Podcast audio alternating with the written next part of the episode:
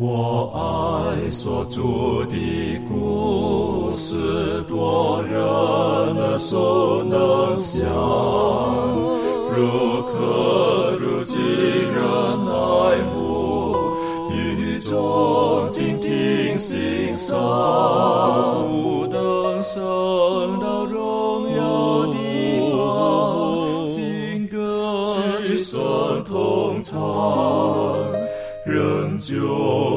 主的故事，永远传讲不完。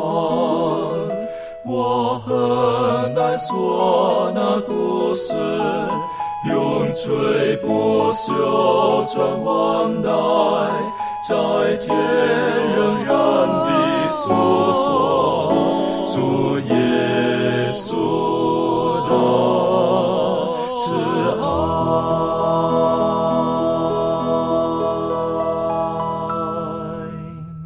欢迎来到安息日学，跟我们一起领受来自天上的福气。今天是这一季度的第三课，我们在前面一起看了，呃，要进入这个生命记的一些背景啊，我们对于上帝有更正确的认识，他就是爱。然后在上一次的学习当中呢，我们从生命记的第一、第二章当中，摩西带领以色列人重新的温习复习，呃，上帝是如何的带领他们。然后他们在迦南地要进入迦南之前，在旷野已经四十年了。上帝是如何守着他与以色列人之间所立定的约定？而今天呢，我们再用一点时间来思考圣经当中一个最重要的一个题目，就是神与人的立约。然后呢，在生命记当中也是不断不断的重复这个约。所以在进入今天学习的时候，我们一起低头，我们恳求圣灵帮助我们。我们请庭轩为我们做开始的祷告。慈悲爱我们在天上的父，非常的感谢你赐下我们这样子美好的日子，使我们都能够一同来到你的面前，来研究上帝的话。父啊，恳求你开启我们的心窍，使我们能够去领受神你所赐给我们的信息。特别是今天我们在提到上帝所给予我们永远的约，求你帮助我们用倚靠你、信靠你的心。却愿意相信神，你是习在、今在、永在的上帝，你是永远不改变的神。求你带领我们，让我们能够一同进入到今天的学习。谢谢主，你爱我们，这样祷告自己不配，侍奉靠耶稣基督得胜的名祈求。阿门。在圣经当中，呃，很多次耶和华上帝，他与他的子民，他与这个亚伯拉罕。与先祖们立定的约，而且特别提到这是个永远的约。那说到约的时候呢，我们以前学习过的约有几方面的哈，有一种的约是双方的，哈，对等的；有一种约呢就是单方的，单方面提出这个，然后如果你愿意，你就可以承受啊等等的。那这个在今天我们在理解这个约的时候，就晓得哦，这是人与人之间的一种的约定。那最简单的。哈，最最基础的哈，就是比如说我们要去租个房子啦，哈，要一个租约，好，然后呢，如果说我们要做买卖呢，可能有买卖的契约，双方的契约等等的，然后如果是男女要结婚的时候呢，我们现在称为有一个婚约，但是我不知道有哪一个约可以说这个约是永远的约，好像没有，都是有时时间时间性的，好，当然婚约有的会讲说你不变吗？哈，你你愿意不改变，没有任何的恶心吗？等等等等的，但是好像没有用到永远，因为我们人对于永远这两个字的概念非常的有限。所谓的永远，呃，它就不应该有起点，也没有终点，这个才叫永远。那这个谁可以做到？只有上帝可以做到。所以在呃，生命记当中，就在创世纪当中，我们晓得耶和华上帝他分别的跟亚伯兰，然后后来跟以色列人等等，还有甚至跟这个呃以撒、雅各等等的立约，很多次的提到我与立永远的约。这个到底有什么？对于今天的我们有哪一些可以学习的部分呢？我们可以请周宇带我们一起来看一下这一段，谢谢。好的，我们首先来看，呃，这个创世纪的十二章一到三节，这里面讲到耶和华对亚伯兰说：“你要离开本地、本族、富家，往我所要指示你的地去。我必叫你成为大国，我必赐福给你，叫你的名为大。你也要叫别人得福。为你祝福的，我必赐福于他；那咒诅你的，我必咒诅他。地上的万族都要因你得福。”这里面就是上帝对亚伯拉罕来立的一个约，也是对于这个亚伯拉罕呼召的呃一个内容。让我们可以看到，这里面上帝要拣选亚伯兰，他要做一件事，到一个上帝所要指示的那个地方去，去到那个地方，他要用上帝教导他的方式去生活，去影响身边的人，让身边的人因为亚伯拉罕而得福。让这个亚伯兰他的名为大，让他也要成为一个大国。所以说，在这里面，让我们就看到了，这是上帝与他与他之间所立的约应许呢，就是说，让他的名为大呀，让他的他的家成为一个国呀，然后还要所有的对他好的就会得到呃祝福，对他不好的就会得到咒诅，然后所有人会因为他而得福，这是他的一个应许。我们再来看第十五章。创世纪第十五章这个五到第十八节的时候，这是上帝与他再一次的立约。这里面，嗯，这个很长，我们嗯不呃不一一来读了。让我们看到的是，上帝与他立约的时候，在这里面蕴含着一个很很大的一个真理的一个教训。也是这里面他呈现的一个，就是说告诉他，他要准备一些牛啊。然后羊啊，公绵羊啊，斑鸠、雏鸽这些呢，它都要劈开一半一半一半的白脸。然后最后呢，呃，我们可以看到这样的一个模式呢。我记得我的一个教授在与我们分享的时候讲到，他们在这个呃中东地区考古的时候，挖出来诶一块那个泥板，记述了类似的事。也说在这个呃古代时期，当地的人。也说，呃，无论是国也好，或者说人也好，他们都会有这种立约的一个仪式。嗯，他主要讲到的就是说，一个主权宗主国和一个附属国的一个呃一个立约的仪式，就会呃有这样类似的情形。也说，一个附属国呢，它需要一些大的国家去保护他们的时候，那么他们就借着这种立约的仪式，证明他要效忠这个宗主国。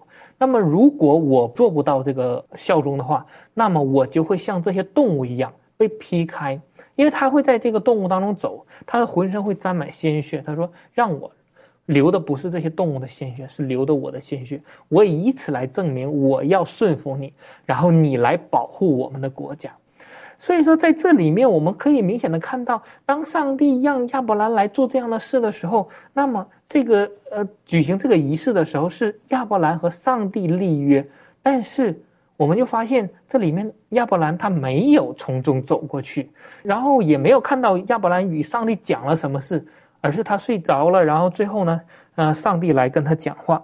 但是这里面我们可以清楚的看到一点。我我们来看第十七节，也说日落天黑，不料有冒烟的炉，并烧着的火火把从那些肉块当中经过。这里我们看到有冒冒烟的炉，也也和烧着的火把，这也带预示着上帝的一个灵格。也说从中走过的呢，不是亚伯兰，是上帝。在这里面，就是让我们可以清楚的看到，上帝是一个，真的是一位慈爱的上帝。这种的立约预示着与亚伯拉罕的后裔以及全人类立的一个约。你说应该毁约的是人，人们毁约之后，人从里面走过，他们要为自己的行为负责。但是在这里面是上帝从中走走过，他再一次向我们展示了一个救赎的计划。你说。当上帝与人立约的时候，人成为上帝的子民的时候，如果将来上帝的子民离弃上帝了，呃，上帝的子民犯罪了，那么受伤的不是人，而是这位神。也说耶稣基督他自己亲自钉在十字架上，流出宝血来挽救我们。也说这是一个非常大的一个恩典。所以说在此让我们看到了这个福音在此也向我们展示。我们再来看一下罗马书。罗马书的第四章一到五节，如此说来，我们的祖宗亚伯拉罕凭着肉体得到什么了呢？倘若亚伯拉罕是因行为称义，就有可夸的；只是在上帝面前并无可夸的。经上说什么呢？说亚伯拉罕信上帝，呃，这就算为他的义，做功得工价，不算恩典，乃是该得的。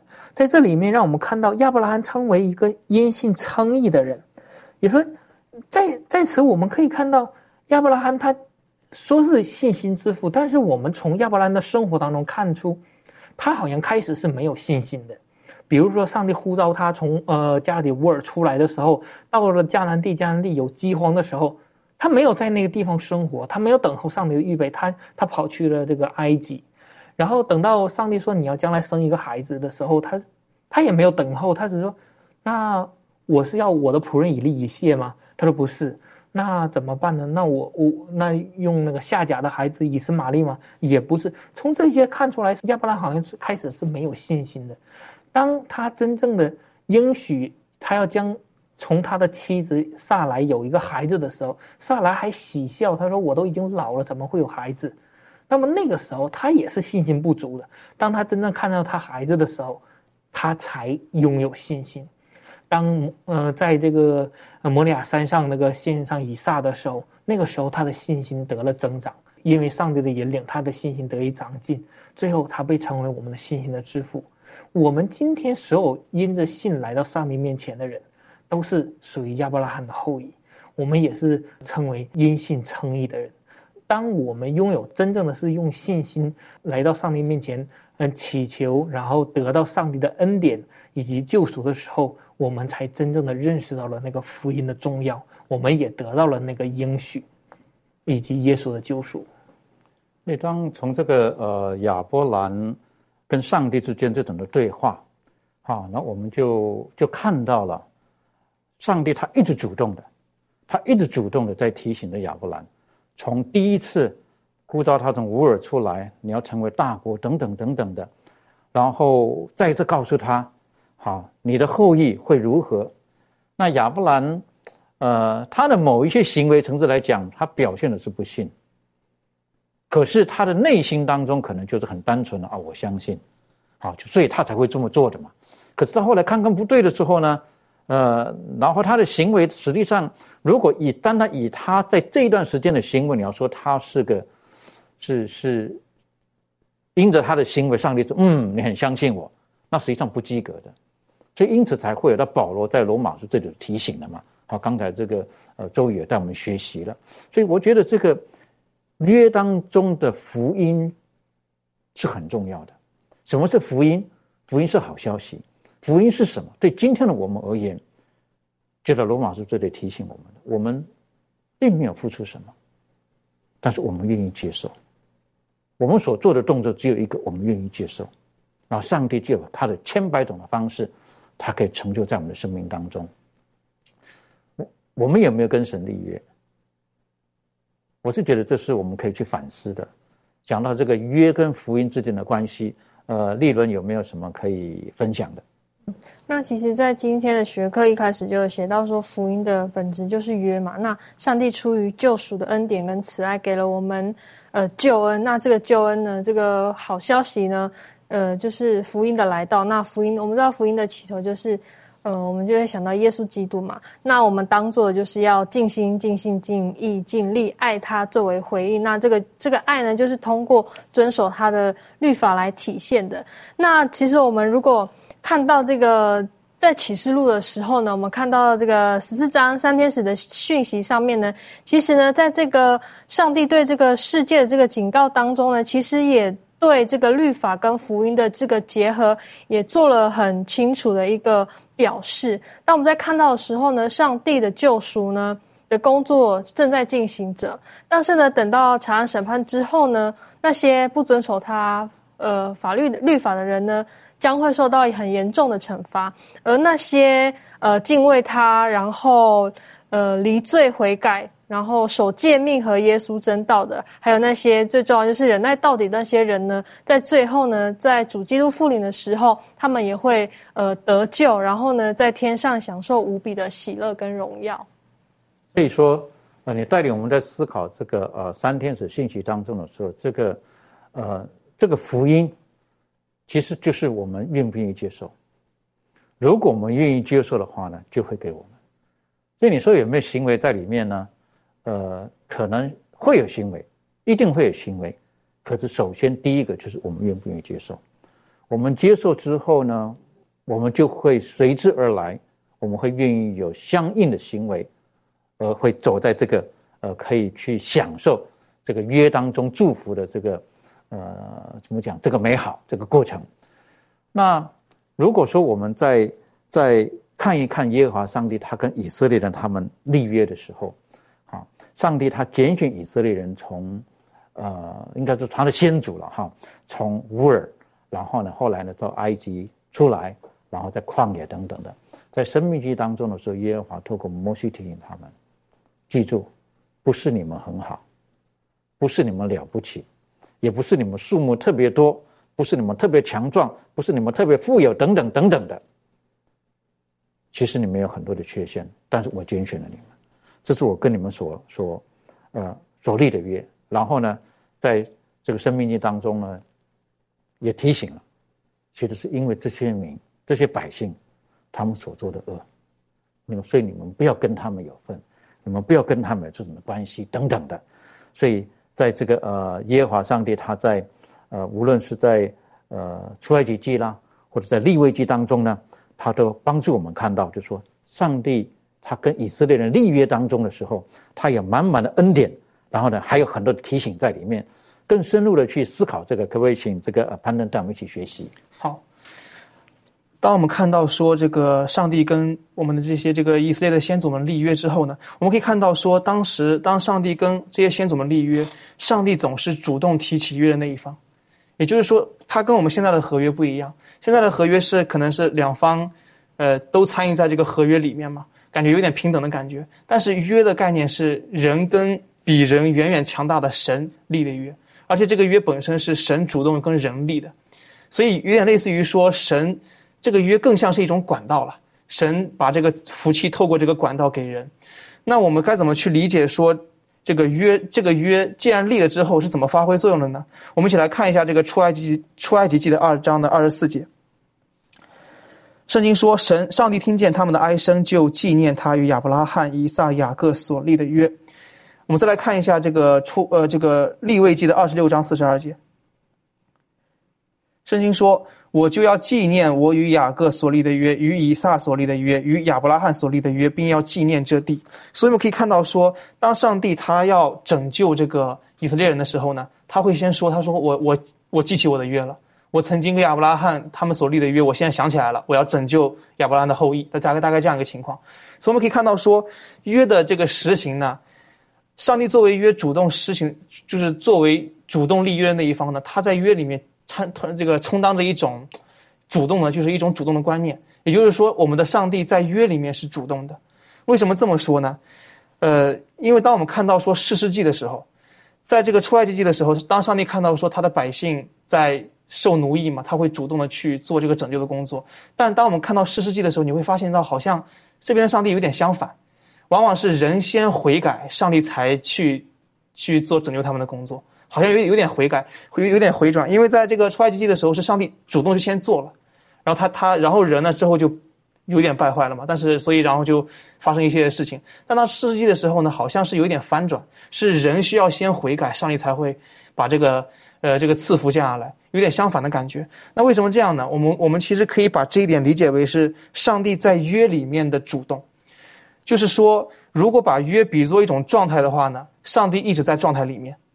人不不在状态里面，就人有点不在状态的感觉，所以上帝需要把人拉进这个状态里面，然后将这个约的赐福透过就是透过这个约的这个管道，然后赐给这些人，赐给这些立约的人，是这样的一个情况。所以在四世纪的时候呢，当人主动的被约的时候呢，上帝就就是相当于人不在状态里面，上帝就没有就是他就不会主动的将这个福气赐给人。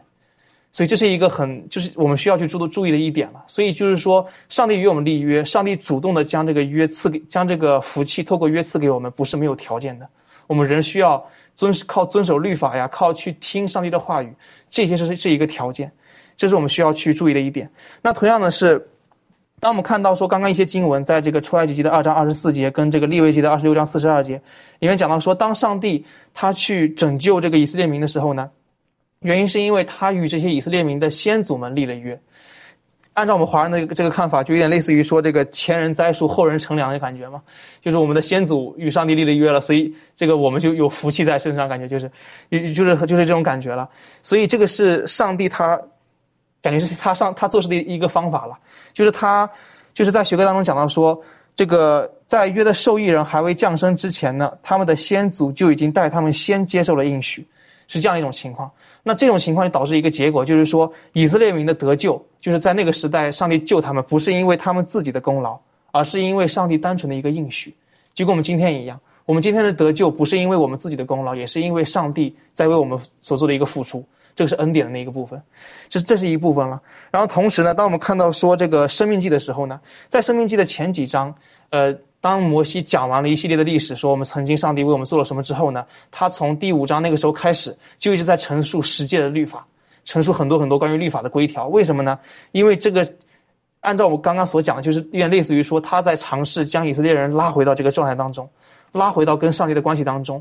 因为这个东西非常非常的重要，只有你把律法先守好，上帝才会在约里面为你做一些事情。这个是一个。前后的一个因一个因一个因果出呃不好意思一个因果关系了，可以这样说，这也是我们今天需要去注意的一点，需要先把我们的义务先做好，上帝才会透过约的管道将这个福气赐给我们。的确，所以呃我自己在思思想这个约跟上帝的福音跟恩典的时候，嗯，约是上帝他先跟呃以色列人的祖先啊他们的先祖们就说了。这刚刚在攀登提醒我们的，就是上帝他主动的，啊，他主动提供，我要赐福给你们。然后呢，接着呢，就是你可以得到这个的条件是什么？就是你要接受，你愿意接受这些东西的条件啊，你要你要接受的条件是你要先相信我会给你这个。接着，然后呢，你可能随之而来，因为你相信你会有你相应的一些的呃行为，一些的表现会出现。所以等于说，这个恩典的。福音恩典，它是建立在这个约之上的，先有了约，然后呢，才会随之而来我们的呼应等等的。上帝他白白的给予，所以约还是一个很重要的基础，就让我想到了在呃圣殿里面的我们后来我们称为叫做约柜，哈，约柜里面放的就是上帝的呃不可更改的他的律法在这个里面。可是，在他的约柜的上面，有他的私人的宝座在上面，等于说，这个约的基础是不能变动的。但是，上帝他愿意，愿意给人在这个不可变动的基础之外，更多他本性品格的一些的展现。所以，呃，今天当我们提到这一点的时候，讲了约的时候呢，我们就脱离不了上帝他跟人之间的约定，或我们讲的在跟。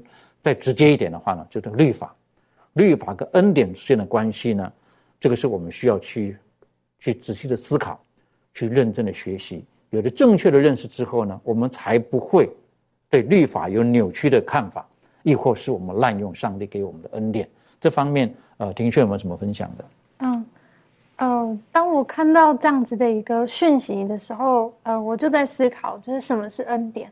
那我自己得出了一个呃结论，就是恩典不是你要够好，然后让上帝可以多爱你；你也不是要坏的很呃坏坏到极致，让上帝不能够爱你。那恩典呢，应当是在我们呃无论是什么样子的人，上帝他都有能力爱你爱到底。那你也不能够靠着行一些事情，或者是不行一些事情来得到上帝的一个救赎跟救恩。那呃，但是上帝的律法在如今又又扮演了什么样子重要的角色呢？那我想到了，就是因为上帝的律法就是跟他自己一样神圣的，而且也是他慈爱和智慧的表现，甚至是他品德的一种写真。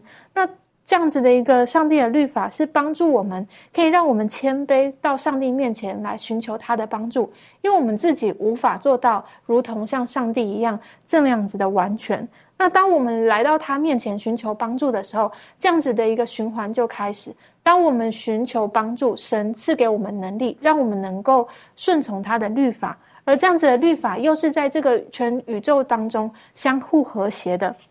所以，只要我们愿意顺从上帝的律法，只要我们愿意来到上帝面前，愿意寻求他的能力来帮助我们顺从他的律法，我们就能够享这个福乐，得到这样子的知识，以及有这样子爱的能力。就这样子一个呃不断的循环当中，我们才能够得到真正的幸福，而这也是上帝他创造我们的时候给予我们一个生命的定律。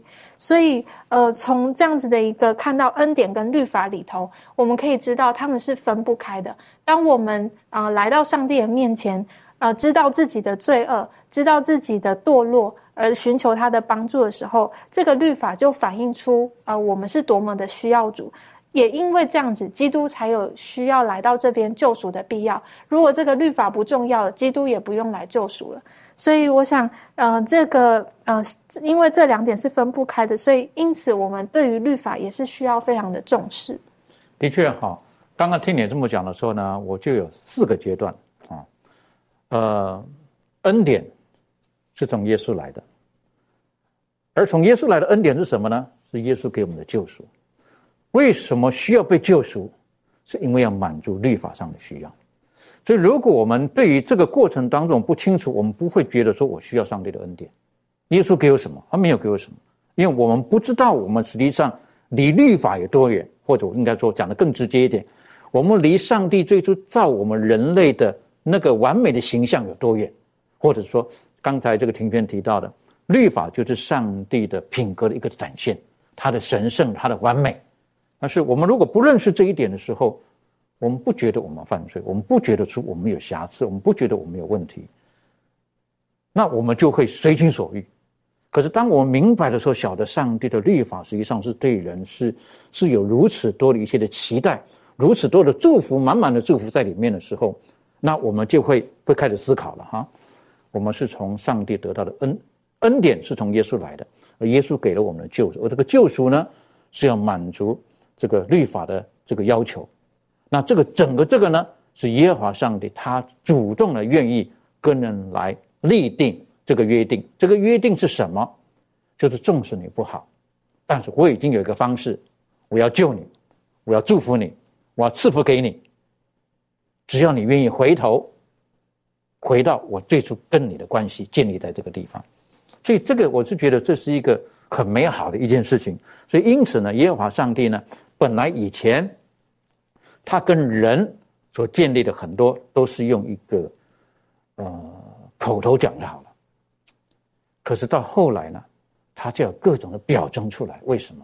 我们说的加深印象吧，是不是？那最后呢，才在西南山这里，在石板上面，哈哈，我才把它写下来，让你们知道。那之前实际上都是用口传的，讲就行了。那跟这个刚才的学习到的，跟亚伯兰立约的时候呢，当然有一些表征在里面。所以因此这个约，这个在希腊文原文当中也是非常重要的一个字，而它有很丰富的概念，在生命记当中可以带领我们做了一些的学习。可以请这个呃周宇带我们一起学习。好的，嗯，我们知道上上帝与以色列人呃立约，然后最开始的时候是在这个西南山上。然后写在两块法板上，这个就是那个约书。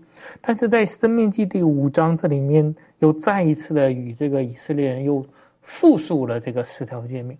你说为什么呢？当当时在这个西南山上所立约的时候，摩西把这个法板带下来的时候，要与以色列人去呃讲这些你们都要遵守的时候，那些以色列人说过这样的一句话，就是说，凡。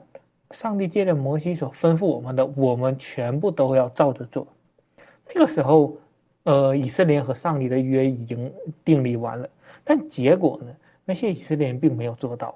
我们通过这个四十年种种的故事，我们可以了解到，呃，他们也违背了，也发怨言了，也做了很多的不好的事情，也以致那一个世代的人，呃，二十岁以上的他们都没有机会再进入到迦南地。那么这个时候已经过了四十多年，呃，马上准备要进入迦南地了。这个时候，呃，就再一次的在这个地方重申了这个约的内容。也说这个约是，这个约是维持人与上帝之间的一个关系非常重要的一个东西。也就是说这个十条诫命就帮助了以色列人，告诉了以色列人这些这一约的内容的十条诫命呢，就是以色列人持守这个盟约的义务，他们要做到哪些。并不是说他们一定要照着这个律法做，他们就得到什么，因为他们得到的迦南地是因为上帝与他们的先祖所立的约，因为上帝持守这个约，以致他们可以得到。但是呢，上帝让他们呃作为这个亚伯拉罕的后裔与他们继续立约的时候，他们所要做的内容就是，他们将来在这个迦南地生活的时候，他们要有一个高标准的生活，要他们的标准要超过这个律法。不是说按照律法行事，而是他们的行为要超过这个标准。所以说，在在这里面，让我们再次看到了这个约是非常重要的。在这里面呢，以色列人他要履行自己的一个利一个呃义务，就是呃按照这个十条诫命去遵守，不要像他们的列，就是说上一辈人那样答应了，但是做不到。这样是很不好的。也说，在这个呃这个约的概念呢，不单单是在这个生命意当中，在这个圣经当中，我们都可以看到它是很重要的。我们与上帝之间的关系就是靠着约来维持的。所以说，我们称上帝是我们上帝，上帝称我们为子民，就是因为上帝与我们立了约。我如果没有这个约，我们就没有这样的恩典和这样的一个福分。呃，所以说以色列人得得到这个迦南地呢，也是呃因为有上帝的约、上帝的应许，所以说他们才能得到的。也说在这个呃第五章当中，我们可以看到上帝对以色列人的救赎，以及呃上帝与这个以色列人所立的这些约呢，也可以看到上帝对他们的恩典的拯救。在这个怀斯母在这个历代愿望当中讲过这样的一段话，他说，在设立地的根基之前。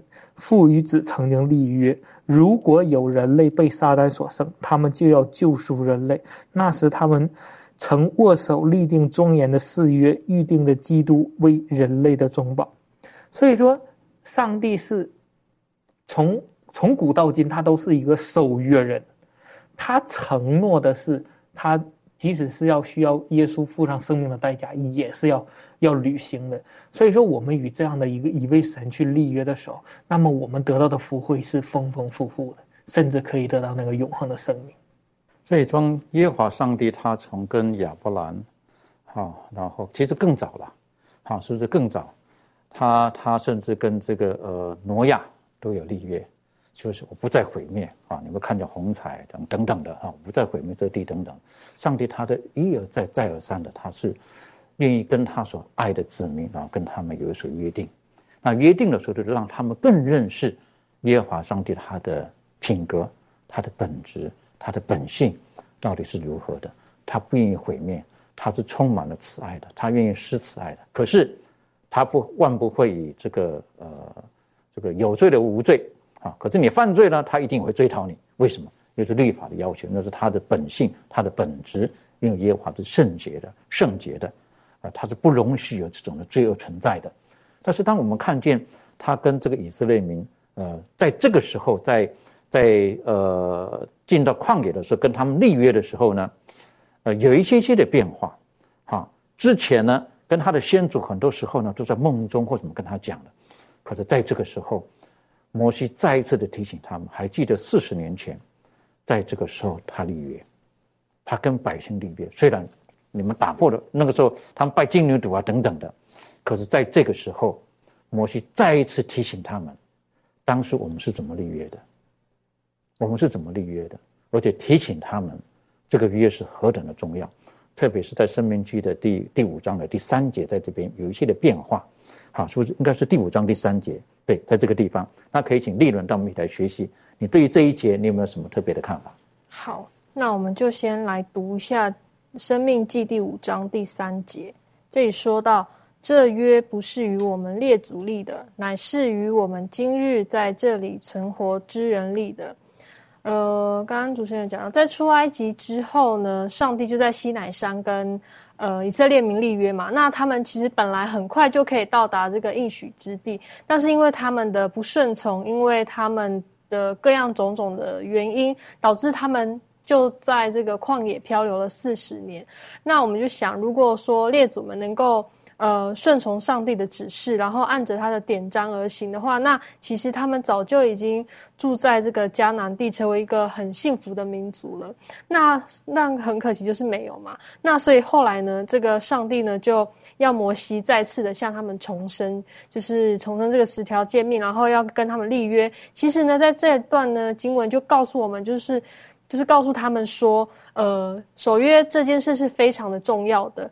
过去，呃，列祖们他们搞砸的这个事情呢，你们现今存活的人呢，你们就不要再走上同样的这个道路，而且呢，你们要好好的珍惜。然后，呃，现在这个约呢，这个应许呢，是是你们的了，而你们呢，也有这样子的义务要去履行，要去完成这个约，这样子。所以，当讲到这个约的时候，你刚才提醒了哈，你刚刚念的经文的时候呢，我们可以晓得，他说这个约跟你先祖的不一样。啊那我我所看见的这个字，他特别要提到的是今日还有存活的人。那就用这个字眼来形容的时候，我们晓得等于说他的先祖那算是已经都在都过去了，是不是？所以你们不要讲说不只是这个样子，这个约是跟你们所立的。如果我们看到原文的这个字的时候呢，在这一节当中，过去跟亚伯拉罕、以撒、雅各、挪亚等等立约的时候，大概那个约用的自动词，那个约都是单数的。可是在这边这个约出现的是什么？复数的。这是第一次圣经当中讲到，我耶和华上帝不是跟个人立约，他是跟一个民族，你们要合二为一，你们要在这块地上，你们这一群人，你们要一起一起荣耀我的名，跟他们立约。所以当当我们看见这个的时候，我看见这一段的时候，我是觉得这也是对今天上帝幕后的教会也是一个提醒。上帝对于他幕后的教会。啊，也有一些的期许，也有一些的期待。有的时候我们会听到说，你接受耶稣基督为你个人的救主，啊，这是我跟上帝的关系，我跟上帝的立约。其他人你不要干涉，你不要管我，你我我我看你这传道人不喜欢我，我不喜欢；我看你长老不喜欢，我就不理你等等的。可是在这个地方，我们可以学习到一点：耶和华上帝他说，我是跟你们这一群人，今天还存活的人，我跟你们立约。当我看见这一段的时候，我个人对自己的提醒是：当我跟神立约的时候，不是只有我跟他的关系而已，那个很重要。还有我跟周遭的弟兄姐妹、周遭的人体的关系，我们要反映出神的本性。有一句话讲说，我们要透过耶稣的眼睛来看这个世界。如果同样的事情的时候，是耶稣基督今天在这个地方，他会如何的展现？那我是觉得对我们来讲是一个很重要的，所以当我们看到这个呃耶和华上帝他愿意跟以色列人在生命记第五章再一次透过摩西重生当时跟他们立约的景象的时候，对于今天的我们，我是觉得是有很大的提醒。当然还有一个课题也是提醒他们的：你们如果到了那个地方的时候，你们不要跟那边的人，这个怎么讲啊？这个不要学习他们哈，甚至呢，当时我们很难理解的哈，为什么消灭那个地方的人？这个其实生命记当中，后来呢有一些地方也提醒了，为什么耶和华上帝会告诉他们这个样子？如果我们可以理解，在当时他们一方当中呢有一些的习惯，呃，我是觉得是我们可能很难想象的。例如说，今天考古发现了，他们会献他们自己的孩子，献婴孩等等的，等于说把照着上帝形象所造的人。他们可以当成祭物献给假神，这是一个很可怕的一个一个一个一个一个概念在这个里面。那今天我们可能很理很难理解啊，怎么会容许这种事情发生？可是耶和华上帝容许外邦凝入了后裔等等做很久了，可是在这个时候提醒他们，绝对不能做这个事情。所以简单的方式，我们今天来讲嘛，哈，先围堵，是不是？先围堵起来，对不对？把那不好的先把它围在外面。但不代表说我们跟他们不能有有任何的关系。当我们强壮，我们足够强壮的时候，我们要把正确的带给他们。那怎么样是最正确的？耶和华上帝告诉他们，他们的百姓当中，首先第一个就是要跟神有那美好的关系。然后跟神的关系建立在哪里？建立在这个约上面。这方面潘顿有没有什么可以补充分享的？好，我们来看一下《生命记》的二十六章十六节。圣经说：“耶和华你的上帝今日吩咐你行这些律例典章，所以你要尽心尽性谨守遵行。”在这边呢，上帝就强调说，要守我的律法，守我的命令。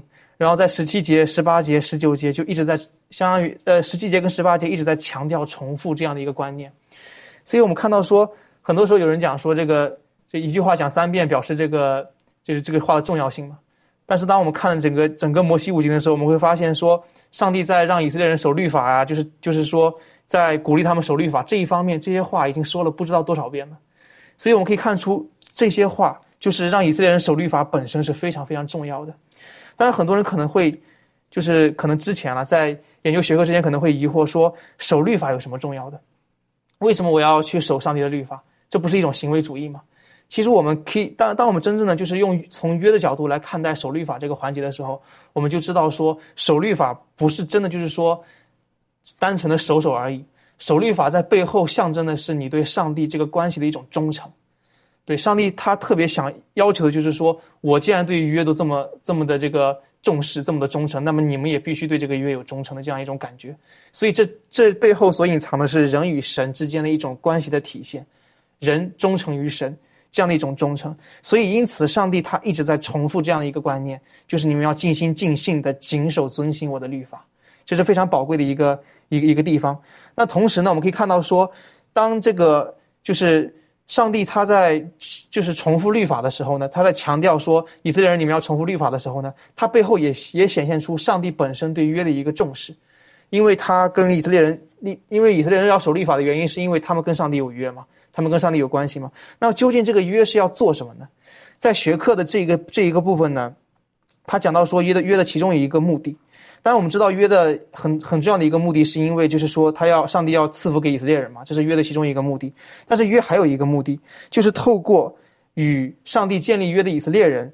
然后使这个使这些以色列人呢，能够透过跟上帝建立关系之后呢，使地上其他的民族能够因为以色列人得福，这个就是我们曾我们所熟知的这个亚伯拉罕的应许嘛，就是地上的万族要因你的后裔得福。这句话的影响非常非常深远，可以说从亚伯拉罕之后的历史当中，很多的民族就真的因为以色列人的缘故，他们真的就可能就认识到了这一位真神的存在。我们来看一下学科当中讲的这一句话，他说。他不断吩咐以色列民要做这些事，就好，就是他在告诫他们，上帝在告诫以色列民说，他们在这一刻要再次承诺做忠心、圣洁、特殊的子民，这也是他们作为受约之民存在的真正原因。所以，什么是受约之民？保罗在这个罗马书的三章的第一节跟第二节，圣经说：这样说来，犹太人有什么长处？割礼有什么益处呢？凡事大有好处。第一是上帝的圣言交付他们。因为他们是上帝的立约之民，所以上帝的圣言是在他们手中的。所以从这一点来说，我们我们都可以说犹太人是我们的这个救命恩人了，可以这样说。因为他们，因为上帝跟他们立约，一部分呢是要把福气赐给他们，一部分的原因是因为以色列人要保存上帝的话语，要一直保存下来。所以我们会发现说，以色列人作为可以说是上帝把以色列人作为了一个中间的一个管道。啊，上帝跟以色列人之间有一个约的管道，然后上帝跟其他民族之间又有一个以色列人作为一个管道。透过这个管道呢，上帝的福气，或者说上帝的知识，能够有机会能够传到那些外邦民族的耳中。所以，就像我们今天一样，我们今天所有人都从犹太人那里领受了一份祝福，领受了一份福音，就是我们今天有得救的盼望这样一个伟大的福音。在这个启示录十四章十二节。这个三天使信息当中，第三位天使就说嘛：“说圣徒的人那就再一次，他们要守，他们是守上帝诫命跟耶稣真道的。所以我们会发现说，其实，在启示录里面，从从摩西五经开始，一直到启示录，可以说几乎横跨了整个圣经。其中一个非常不变的一个主题就是，我们要对上帝的律法要有一颗敬畏的心，要去持守上帝的律法，因为这是代表着我们对上帝的话语有忠诚的一股心态，有一股忠诚的心态。我们在对上帝本身有一个忠诚的心态，所以。刚刚你特别强调了遵守，然后有忠诚，忠诚在这个里面。可是我脑海里面呢，就觉得，呃，今天我没有谁会死抱着律法哈，然后就很就是我我我我很喜欢。一般来讲，我们想抛弃他的。但如果我们看见了，啊，这个呃，做事的人在诗篇一百一十九篇整篇都提的都是律法的时候，他提到他说：“我何等爱慕你的律法，好，我要终日思想。”啊为什么呢？如果我们把律法跟上帝的本质品格画成等号的时候，我们就会喜欢跟这位神在一起，那是何等的美好！我们喜欢，而且我们希望我们可以像你一样，所以我何等爱慕你的律法？为什么呢？律法刻在我的心里面，让我可以知道我所做的事情，让我越做越快乐。所以在这个地方，刚才所看见的《生命记》第二十六章的这几节当中的时候呢，在特别是第十九节，我很喜欢啊，提到了他说。因此，如果你好好的守我的律法的话，又使你得称赞、美名、尊荣。哎呀，我们都喜欢，是不是？你可以得到称赞、美名、尊荣，而且什么，超乎他所造的万民之上。当我们与神立约，愿意遵守他立法的时候，神会使我们超脱我们是很特殊的一群子民，成为万民之上。然后呢，并照他的应许的，使你归耶和华你的上帝为什么圣洁的子民。如果我们不羡慕这个，我们不会喜欢他的律法；如果我们不羡慕，我们不希望神把我们带到这种境界的时候，我们不会去遵守我们与他所立的约。但在这边还有另外一个我觉得很重要的学习的，就是，呃，在这个经文当中哈，以中文的圣经当中有三次出现这个，我今日吩咐你们，你今天一再的强调今天，今天，今天，这是很重要的一个。一个提醒，也是个福音。我们可以请庭轩带我们一起来学习。嗯，好。那呃，我觉得在这个刚才我们所读到的这个经文里头呢，呃，今日吩咐，还有啊，你今日要认耶和华为你的神，以及耶和华今日照他所应许你的，你可以知道这个时间的部分呢，神是立即、马上，而且就在。呃，这个时刻，你还有呃，你感受到生命气息的当下，他愿意赐给你。那他为什么要提醒我们在今日的时候，呃，就做出这样子的决定？这就让我想到有一个故事，嗯，就是有一位牧师，他在呃小的时候呢，他住的家附近往学校的路上有一个卖冰淇淋的小摊贩，然后他每一次放学回家的时候，都听到这个摊贩都叫卖。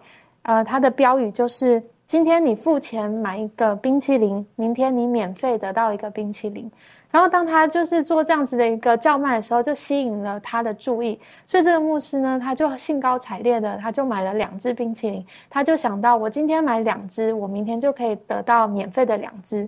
结果他明天来到这个摊贩，就跟这个呃摊贩说：“我要拿我的冰淇淋，就是我昨天买了，然后我今天应该可以拿到免费的。”但是这个呃摊贩呢，他就告诉他说：“我不是跟你说吗？今天你要付费买冰淇淋，明天你才可以拿到免费。”他说：“对啊，我来到这里，今天就是昨天我跟你买，所以今天应该可以拿到一个免费的。但是呢，呃，这个摊贩就这样子告诉他说：今天就是今天，明天才是明天。那他就很疑惑，那他说到底明天什么时候才会来到呢？”结果这个摊贩就告诉他说：“明天永远不会来到。”所以，呃，这个故事就让这个牧师提醒了：，呃，原来他们现我们现在享受的这些时间，永远都只有在今日这这个时刻，我们才能够做出决定。明天永远不晓得会发生什么样的事情。所以，今天这个呃诫命，耶和华上帝他希望我们在今日领受了，今日听见了。应当今日就做出一个行动，而不是等到一呃之后再来做这样子的决定，因为你永远不知道之后会发生什么事。而耶和华上帝呢，他也是这样子，呃，连续我们用他第十八节的时候告诉我们，耶和华今日就会照他所应许你的，也认你为他的子民。所以，既然耶和华上帝都这样子的做了这样子的榜样，那我们何不也是呃，就是顺着耶和华的上帝？啊，也在今日做出这样子的决定。在你刚刚分享的时候呢，我脑海里面呢就有有有想到了哈，有有人这么说过哈，有三种的时序，哈，过去式、现在是、未来式。人常常是在过去式，想当年自己多好，而魔鬼呢，常常把很多重要的事情拖到了未来式，好，然后明日复明日，明日何其多，在上帝永远是现在，他就是那一位 I am，在出埃及。记当中的是他跟摩西所说的：“我就是那自有拥有的，I am who I am。”所以各位，珍惜我们的今天。在我们今天学习当中讲到这个约，讲到律法的时候，到底这位立约的神、设定律法的神，他希望跟他的百姓建立的是什么样子的关系呢？我们可以请周宇带我们一起来学习。好的，我们来看一下《生命记》的八章第五节，这里面就讲到了说：“你当心里思想，耶和华你的上帝管教你，好像人管教儿子一样。”我们再来看一下十四章的第一节，《生命记》十四章第一节，他说：“你们是耶和华。”你们上帝的儿女，不可为死人用刀划身，也不可将额上剃光。我们再来看一下《生命记》的第三十二章第六节，这里面就讲到了，他说：“愚昧无知的民呐，你们这样报答耶和华吗？你岂呃，你岂不是你的父将你买来的吗？他是制造你的，建立你的。”然后第十八到二十节。你轻呼生你的磐石，忘记产你的上帝耶和华看见他的儿女惹动他，就厌恶他们，说：“我要向他们掩面，看他们的结局如何。他们本是极乖僻、乖僻的族类，心中无诚实的儿女。”在这里面，让我看到了上帝想要跟以色列人建立的一种关系，就是父亲与子女的关系。这种关系是非常亲密的，以致上帝会对于他的子女有一些管教。呃，对他的子女有一些展望，有一些期许，所以说这种关呃这种关系是非常好的。上帝从创造人类开始，就想要以这样的关系来呃来生存。例如我们看呃路加福音的家谱里面就说到亚当是上帝的儿子，所以说这是上帝所期许的。我们再来看一下这个以弗所书。以弗所书的一章第五节，这里面说到：“又因爱我们，就按照自己的意志所喜悦的预定我们，借着耶稣基督得儿子的名分。”也说，保罗在这里面就告诉我们了，他说：“我们今天也是一样，我们需要按照呃，凭着信心，借着上帝的应许。”借靠着耶稣基督呢，在上帝那里面得到一个名分，就是儿女的名分。不论我们过去是如何的背逆，或者说离弃上帝，但是上帝希望给我们的就是这样的身份，希望我们称我们为他的儿女，称让我们称他为我们的父。这个非常亲密的关系，哈，父子的关系，家庭的关系呢，是个非常紧密的关系，在里面可能会有加法，可能会有一些的约束、要求等等的。可是整个出发点就是爱，这是上帝希望跟人建立的关系。这方面呢，潘德有什么再补充分享的？好，我们来看一些经文，在《生命记》四章二十节，圣经说：“耶和华将你们从埃及领出来，脱离铁炉，要特做自己产业的子民，像今日一样。”在这个《生命记》三十二章九节呢，上帝又重复了一遍，他说：“耶和华的份本是他的百姓，他的产业本是雅各。”所以在这些经文当中。上帝特别提醒以色列人说：“你们是我的产业。”那产业是什么意思呢？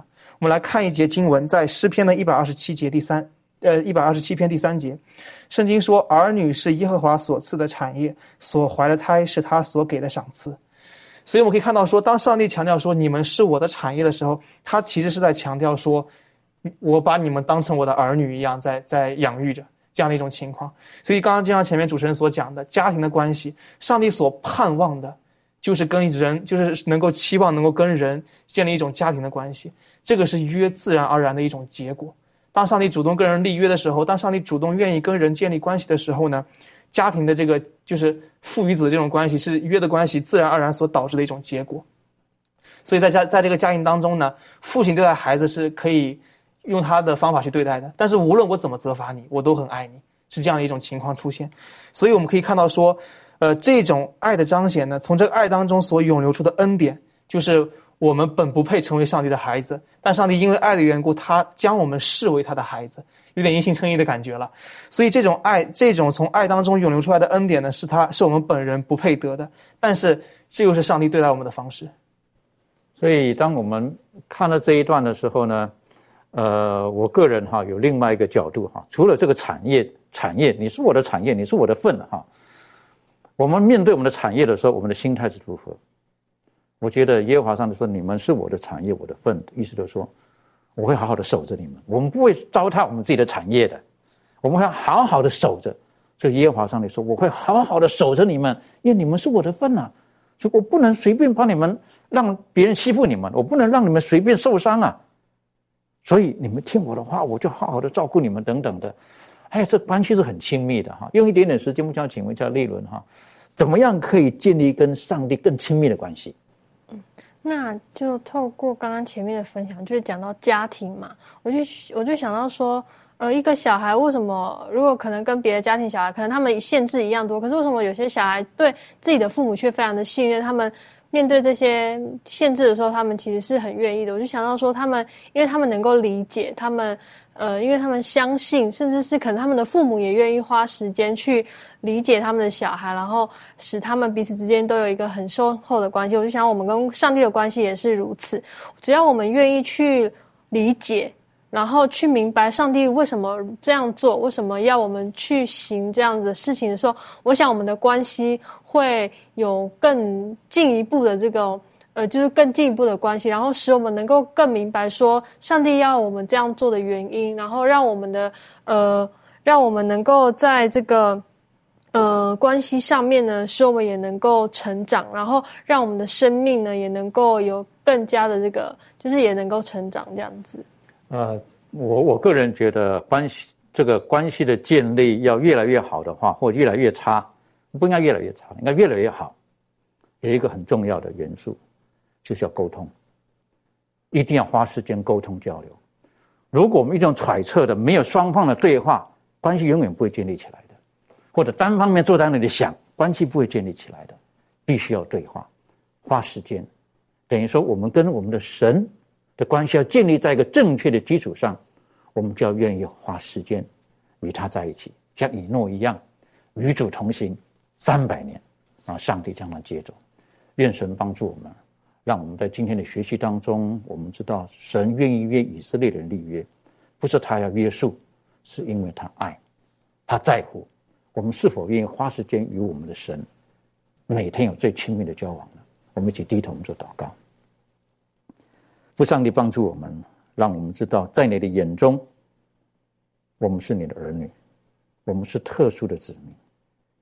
你的意愿，你要使我们高举你的子民在万民之上。实际上，就是希望你的子民跟随你的，能够有你的本性，有你的品格，向万人展现。不是我们多好，而是我们像神一样，希望人人都能够得救。而没有一个沉沦的，帮助我们，让我们今天握住这美好应许的时候，我们也愿意在内心当中再一次的立约主啊，我们愿意走在天国的道路上面，我们愿意接受耶稣基督白白给我们的恩典，我们愿意把耶稣基督的生命在我们当中，在我们的生命当中继续的活现出来，无论在职场，无论在家庭，无论在学校，无论在任何的地方，帮助我们。让我们奉主的名，靠主的能力，可以成为圣洁的子民，以至于可以有更多的人跟我们一样准备好迎接耶稣基督的再来。我们谢谢主，你垂听我们的祷告，奉靠耶稣基督的名求，阿门。